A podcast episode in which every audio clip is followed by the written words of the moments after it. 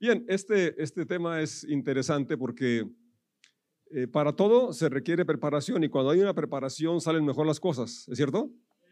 Y cuando es improvisado, pues la verdad no, no, salen como, como podrían haber sido. Y creo que las celebraciones centrales como cristianos es precisamente el nacimiento del Señor. Y Juan Bautista es enviado para preparar el camino para la venida del Mesías. Y estamos ah, en este, estos cuatro domingos, este es el segundo, tocando ese asunto, ese tema tan, tan trascendente. Y vamos a leer Isaías. Isaías se le conoce como el profeta mesiánico porque más que ningún otro profeta habla eh, con, una, precisión tanto del nacimiento como del sufrimiento de, el Mesías. Entonces, queremos eh, que todos podamos eh, estar en esta preparación, que no sea una fecha nada más como otras, sino que podamos en verdad experimentar la, la gracia del nuevo nacimiento, del nacimiento del Señor en nuestra vida, en nuestros corazones. Isaías, como profeta, tiene visiones de Dios, es decir, él está mirando el futuro, vislumbrando el futuro. Eh, de una forma poética nos relata muchos detalles del nacimiento del Señor. Estaban denunciando en su profecía la, opresión que vivían, y pero a la vez dando esperanza de que las cosas iban a mejorar. En los tiempos de Isaías, eh, él relata allí capítulo 1, en los reyes que le, tocó ministrar. Y era la época muy, muy difícil para Israel, había guerras entre Israel y Judá, saben que se dividió el reino, entre ellos, había, entre ellos siendo hebreos se, peleaban, además de las invasiones de, los asirios, él le tocó vivir la invasión de los asirios. Entonces era una situación desoladora, triste, eh, que ya llegaron hasta perder la esperanza. Entonces, en esa opresión que vivían, eh, era importante recordarles la promesa de Dios de restaurarlos, de rescatarlos, que e, era tan importante en ese momento, pero creo que hoy no es menos importante, porque aunque la civilización ha avanzado y se eh, pregona la libertad, la realidad es que muchas personas siguen en opresión y viviendo en injusticia. Entonces, por eso la necesidad del Redentor, la necesidad del Mesías, que su, el efecto del Evangelio eh, podamos disfrutarlo en, a plenitud de nuestras vidas, siendo libres y liberando si es que de alguna forma estamos oprimiendo a alguien. En Isaías 7, 14 eh, menciona, es donde empieza él a, hablar, del, anunciando el nacimiento del Señor y dice eh, que una virgen concebiría, daría a luz un hijo, llamaría su nombre Emanuel, que significa Dios con nosotros. El capítulo 9 también dice, un niño nos es nacido, hijo nos es dado, el principado sobre su hombro llamará su nombre admirable, eh, Dios fuerte, Padre eterno, príncipe de paz. El capítulo 11 menciona del renuevo, que de la familia de David, del tronco, ya estaba nada más el puro eh, tronco, así el tacón del árbol, de ahí saldría un renuevo, ¿verdad? Y se refiere al Señor Jesús, que el Espíritu del Señor reposaría sobre él, espíritu de sabiduría, de entendimiento, de consejo, de poder, de conocimiento y del temor del Señor. Isaías 43 menciona lo que ya dije, y si pueden proyectarlo por favor, habla de Juan Bautista, voz que clama en el desierto, preparad el camino al Señor. Entonces, en estos días previos a, la fecha en que estamos festejando este acontecimiento, es lo que pretendemos, que hay una preparación en nosotros una disposición a, celebrar de una forma correcta, plena de devoción, de, consagración al Señor por no solamente lo que aconteció hace dos mil años, sino lo que acontece en nuestras vidas. Porque si no es una experiencia, si no es una vivencia, ¿de qué sirve que estemos conscientes o creamos un acontecimiento si no estamos disfrutando los beneficios que nos trae nuestra vida? Y de ahí entonces, ¿qué importa que, no sea el 24? ¿Qué importa que sea otra fecha? Porque honestamente, según la escritura, no tenemos un día, un mes eh, que encuadre. Eh, podríamos más bien decir que fue en otra fecha, por los tiempos en que los pastores estaban en los campos. Pero la fecha no importa, sino que traiga el efecto a nuestras vidas. Así es. Y, que, y, precisamente pensando en eso, eh, no importa qué fecha lo celebres o si no celebres ninguna, lo importante es que disfrutemos de su nacimiento en nuestro corazón. Y empieza con una preparación. Por eso Juan Bautista es enviado a preparar el ambiente, preparar el camino. Y es lo que estamos haciendo en estos días, preparando nuestras vidas, haciéndonos más conscientes, recordando esa realidad, ese hecho histórico y esa vivencia mía. ¿Puedes decirlo así? Esa vivencia mía. Así es. Entonces, Juan es enviado con esto, este, ese mensaje, ese, ese, ministerio. Enderezad calzada en la soledad de nuestro Dios, todo valle sea alzado y bájese todo monte y collado, y lo torcido se enderece y lo áspero se allane. El domingo pasado estuvimos leyendo Isaías 42 también, y dice: No aplastará la caña más débil, ni apagará la vela que titila nos deleitamos en, ver esa, esa, compasión de Dios, esa misericordia de Dios y ese, esa, esa, esperanza que tiene en cada uno de nosotros, aun cuando pensamos nosotros que ya no tenemos remedio, que ya es por demás. Ahí está la promesa de Dios. Él no va a romper la caña cascada, la caña débil, y tampoco va a apagar esa vela que titila, ese páfilo que humea, porque Él tiene fe en nosotros. Lo que Él hizo es suficiente para levantar otra vez el fervor, el ánimo, el aliento, la fe, la esperanza y continuar, porque hay mucho camino por recorrer. Y quiere que lo hagamos con entusiasmo, que lo hagamos con fe, con esperanza. Dice el verso 4 del mismo capítulo 42 de Isaías, no vacilará ni se desalentará hasta que prevalezca la justicia en toda la tierra, aún las tierras lejanas más allá del mar esperarán sus instrucciones. Y Mateo lo, cita y dice con esas palabras, y en su nombre, y su nombre será la esperanza de todo el mundo. Jesús, el Señor, es la esperanza de todo el mundo. El plan de Dios siempre ha sido incluir a todas las naciones, a toda la raza humana, no solamente a los hebreos, no solamente a los mexicanos, a todos los humanos es el Evangelio, es la buena nueva de salvación. No eh, Pablo es bien claro en eso, no hay por qué jactarse, no hay por qué, gloriarse que si es de una nacionalidad u otra, en el Señor somos invitados a venir a su mesa, cada uno de nosotros. Vamos a ver el capítulo 43 y continuamos con esta serie, eh, versos 18 en delante de Isaías. Y dice, antes de leerlo quiero comentar, usted puede leer el capítulo 42 de Isaías, y menciona, eh, como dije, Isaías, los profetas eh, señalaban una forma muy directa la condición en que se encontraba el pueblo en ese momento y en muchas son aplicables también a nuestra vida en la actualidad. No solamente la esperanza, sino también la condición en que vivían, ah, también describe la condición de nuestro corazón. Y el 42, el 42 describe de todas las penurias, de todas las dificultades que estaba pasando Israel a causa de haberse alejado del Señor a causa de no tener en cuenta los mandamientos, situaciones complejas que habían vivido. Y luego, también, antes de, llegar aquí al 18, estaban recordando, por un lado, por otro lado, también los hebreos recordaban la intervención de Dios en el pasado, cómo Dios había mandado a Moisés, cómo había abierto el mar rojo, cómo se había abierto el, Jordán también, cómo los muros de Jericó se habían derribado. Acontecimientos impresionantes. Si no lo has leído, no te puedes perder esos relatos. Pero entonces decían, pues, pero bueno, eso fue allá. No sé tú, en tu vida en Cristo, cómo sea en el presente. ¿Vives del recuerdo? ¿De lo que Dios hizo cuando te convertiste? ¿De lo que Dios hizo hace dos años? y dices, uh, aquellos tiempos eran mejores. ¿Cómo me acuerdo de aquello? ¿Cómo me acuerdo de esto? Bueno, podemos recordar y hay que recordar y agradecerle al Señor. Pero lo triste es cuando vivimos de recuerdos y no estamos experimentando hoy la gracia y la vida abundante de Jesucristo. Salomón dijo, nunca preguntes por qué los tiempos antiguos fueron mejores que estos, porque esto nunca lo harás con sabiduría. Y, diremos, bueno, pero ¿por qué? porque hoy puede ser mejor. Hoy Dios quiere que sea mejor. Y bueno o malo ya quedó atrás. Así es. Y hoy puede ser mejor.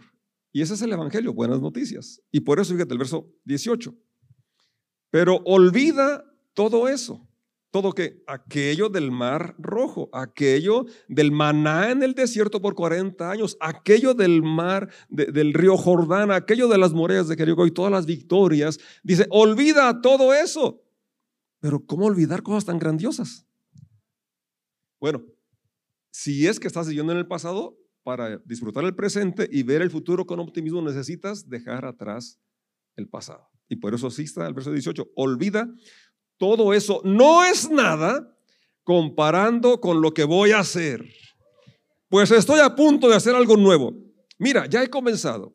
¿No lo ves? Haré un camino a través del desierto. Crearé ríos en la tierra árida y baldía. Los animales salvajes de los campos me darán las gracias y también los chacales y los búhos por darles agua en el desierto. Sí, haré ríos en la tierra árida y baldía para que mi pueblo escogido pueda refrescarse.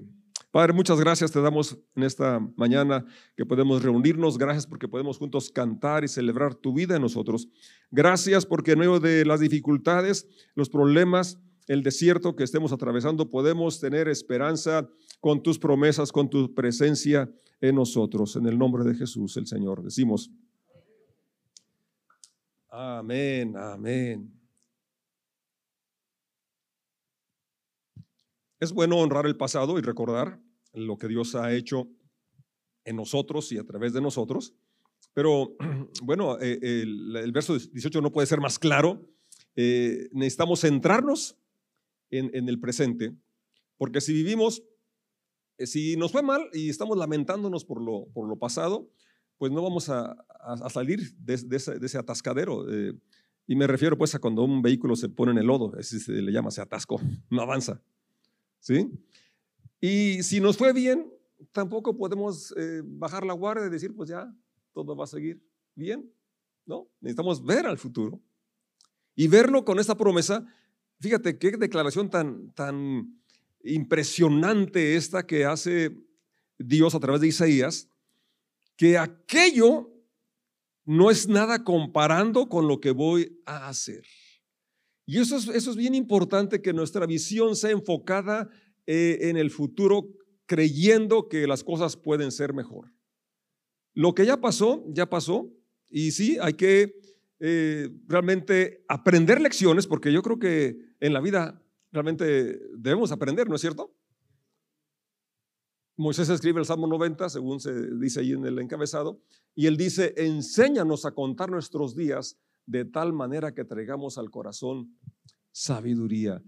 Yo sí me pregunto, a mis 63 años, ¿seré más sabio que hace un año? Gracias, por cierto, de sus felicitaciones, sus llamadas y mensajes, muchas gracias.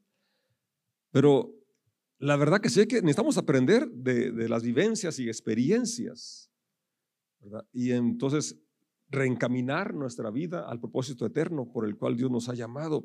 Pero no podemos, dije, estar en el pasado, pero sí podemos construir el presente y además enfocarnos a un futuro, eh, creyendo en lo que Dios acaba de decir, que todo lo anterior, por muy glorioso que haya sido, no es nada con lo mucho más glorioso que puede ser el futuro. Para eso se requieren dos cosas. Uno, creerle a Dios. Creerle a Dios. Y segundo, creer en ti. Creer que tú puedes. Creer que Dios te ha dado la habilidad, la capacidad de avanzar, de superarte, de mejorar. A veces cuando eh, se, nos habla de alguna falla de carácter, decimos, pues así, pues así soy. No, y luego le agregan, ¿y qué? Bueno, el asunto es que Dios tiene un propósito en nuestra vida y es transformar nuestro carácter para bien. Que vayamos madurando, creciendo, que nuestro carácter vaya moldeándose hasta ser semejante al de Jesucristo. Entonces nuestra construcción es en nuestro carácter, que nuestra fe sea más fortalecida. Eh, realmente enfrentamos situaciones complejas que, que no podemos sentarnos a llorar y lamentar por lo que perdimos o por lo que sufrimos, porque necesitamos avanzar, la vida sigue. Y es mejor que la disfrutemos, ¿verdad? Y para disfrutarla, una vez más, hay que cortar con lo que quedó atrás. Ya ya fue. Entonces, por eso estos días de preparación son importantes, porque nos, nos habla eh, así como los hebreos necesitaban la intervención de Dios para redimirlos, para rescatarlos, en ocasiones tú y yo nos encontramos así también, que nuestra fuerza no es suficiente, que, que las personas, eh, los consejeros no son suficientes, necesitamos la intervención directa de Dios. Y eso es lo que el Evangelio trae. Un niño nos es nacido, hijo nos es dado, el principado sobre su hombro, admirable consejero, Dios fuerte, Padre eterno, príncipe de paz, Emanuel, Dios con nosotros. Isaías habla mucho de esas y este pasaje que hemos leído, aquí lo estamos tratando de asimilar. Entonces, mientras que esperamos eh, el, futuro o, la realización de las promesas de Dios, necesitamos avanzar creyendo sus promesas, creyendo que Él va a cumplir sus palabras, pero también yo tengo que hacer, dar pasos, aunque sean pequeños, pero dirigidos hacia la meta, que como es, David, perdón, ya me trae todo. El Salmo 90, Moisés, enséñanos a contar nuestros días que traigamos al corazón sabiduría. Entonces, que sí podamos cada año o cada día tener un poco más de sabiduría. Y si nos falta, pedírsela a Dios. Hay hermanos que cada su petición constante es que el Señor me dé sabiduría. Y qué, qué bueno, porque Dios dice que si se la pedimos, Él nos la va a dar y la va a dar en abundancia. Entonces, lo que parece, fíjense, ahí el texto que hemos leído habla de que va a abrir ríos en el desierto. No sé si alguna vez has estado en algún desierto. Eh, yo conozco poco el, desierto de Sonora. De hecho, yo nací en, en, Sonora, desierto de Sonora, San Luis Río Colorado, Sonora y ahí son extremas las temperaturas, pero usted ve arena y arena y solo arena. No hay vegetación, en lugares no hay vegetación de ninguna especie, clase. Y en eso menciona aquí la promesa que en el desierto, donde parece imposible que vaya a haber agua, que vaya a fluir un río, está la promesa que allí Dios crearía ríos. Entonces, quizás tu vida está pasando por una época de, de, sequía y de que parece que ya es por demás, que no hay respuesta, que no hay solución. La promesa está dada que Dios va a abrir ríos, que está creando ríos, fuentes que salten para vida eterna. Así es. Sí, es, en las pérdidas es importante luto, llorar, pero no podemos quedarnos todo el tiempo ahí estancados en las lágrimas. Tenemos que avanzar y cuando avanzamos podemos eh, dejar... Eh, dicen que no olvida uno las pérdidas, pero aprende a vivir con ellas. Yo creo que es cierto eso.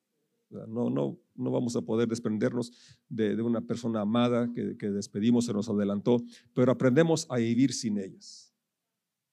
Y eso es importante para poder avanzar. Y todos queremos avanzar. Todos necesitamos avanzar. ¿Por qué? Porque hay gente que no necesita. Hay una tarea que se nos asignó que necesitamos cumplir. Por tu propio bien. Para glorificar a Dios necesitamos avanzar.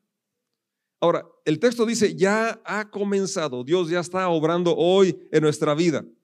Así es. Ellos en ese momento, los de Israel, pues no miraban cómo. Estaban eh, todavía allí en esa situación compleja, difícil. Sin embargo, el texto que leímos dice, ya ha comenzado, ya Dios está obrando. Hoy su Espíritu está sembrando esperanza, fe, expectación en nuestro corazón. Y eso es importante, eso es la obra de su Espíritu Santo en nuestros corazones. Lo que falta es dejarla que fluya, así como el río, ¿verdad? Es el agua que está fluyendo. El río es un agua que fluye. Si no, no fuera río, ¿verdad? Sería un estanque, una presa. Así es. Entonces, en los desiertos, en los lugares que humanamente es imposible, Dios promete actuar y dar ese fluir en nuestras vidas. Veamos San Juan 7:37, donde el Señor Jesús menciona el último día del festival, el más importante, donde precisamente hacían alusión a aquella época, cuando en el desierto no había agua y que se hizo brotar de la roca que estaban sedientos a punto de morir de sed y que Dios les da agua de una roca. Recordaban, y en ese momento que estaban recordando ese evento, Dios, en Dios Jesús, que es Dios manifestado en carne, se pone en pie y gritó a la multitud, todo el que tenga sed puede venir a mí y beba. Todo el que crea en mí puede venir y beber, pues la escritura dice o declara, de su corazón brotarán ríos de agua viva. Esto decía del Espíritu que habían de recibir los que creyeran en Él. ¿Crees en Él? Entonces, un resultado de los que creemos en Él es que hay un río en el desierto. Así es, un río que en medio de las dificultades, de las escaseces, de la enfermedad, limitaciones que todos enfrentamos, ahí está el río fluyendo, dándonos esperanza, dándonos fe, dándonos el ánimo para continuar. Ahora, donde, donde pasa un río, hay vegetación, hay vida. Así es, donde quiera que tú estés, eres llamado para impartir esa frescura, llevar esa esperanza, llevar esa fe, guiarlos a Jesús, el Señor, el Mesías, así como Juan Bautista preparó el camino, ¿verdad? Nosotros también preparar nuestra vida y preparar a otros para que tengan ese encuentro transformador. Ríos de agua viva brotarán de su interior. Fíjate, es algo que está en ti no es algo que te dan las personas. Es bonito reunirnos, es bonito disfrutar, la verdad. El salmista no puede hacer más específico y claro al decir, miren qué bueno, miren qué delicioso es habitar los hermanos juntos en armonía. Es como el buen perfume. Mm. Huele rico porque alguien aquí desinfectó y perfumó, ¿eh?